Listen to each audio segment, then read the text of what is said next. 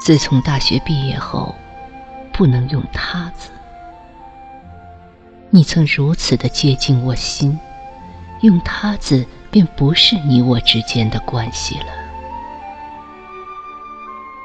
梦里，我居然在梦里知道是梦里，只因这个梦等得太久。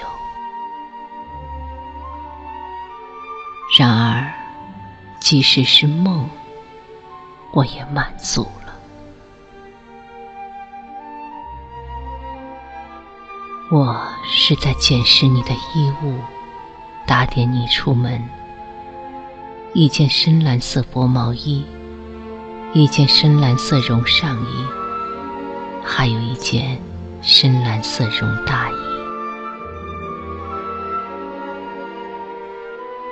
抬头，我看见贴墙而站的你，在昏暗的灯光中，你还是当年的容貌，高高的，俊秀的，轻笑的嘴角给你男儿面孔添上了一分柔情。你毫无动静的站着，我把深蓝色的毛衣给你穿上。再给你穿上深蓝色绒上衣，我转身给你拿大衣，悄悄的回头再看，那的确是容貌如昨的你。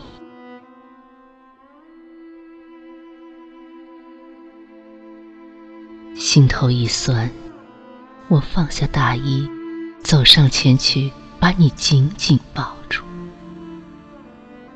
我的双手所触摸到的，不是梦中的无形物体，而是活生生的血肉，你的背和你的腰，触手处是活人肌肉的躯体呀！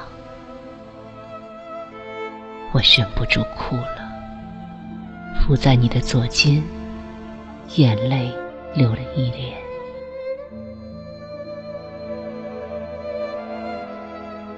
你还是一动不动的贴墙而立，谢谢你，谢谢你以当年容貌在我梦中出现，谢谢你那有血有肉的躯体，你将离开我，不知去往何方，忍着心里的酸楚。我默默地替你拿大衣。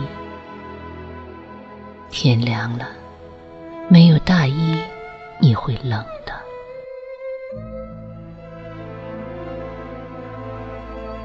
手中拿着那软绵绵的大衣，再回头，你已经不知所终了。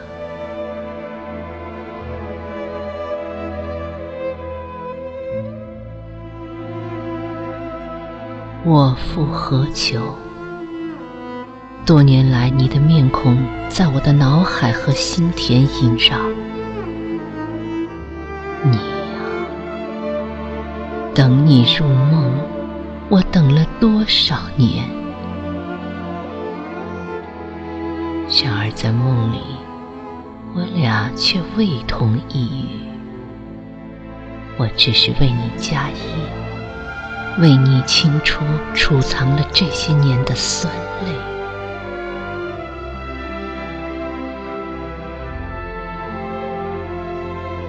为什么我不在梦里告诉你那个你从未知晓的秘密？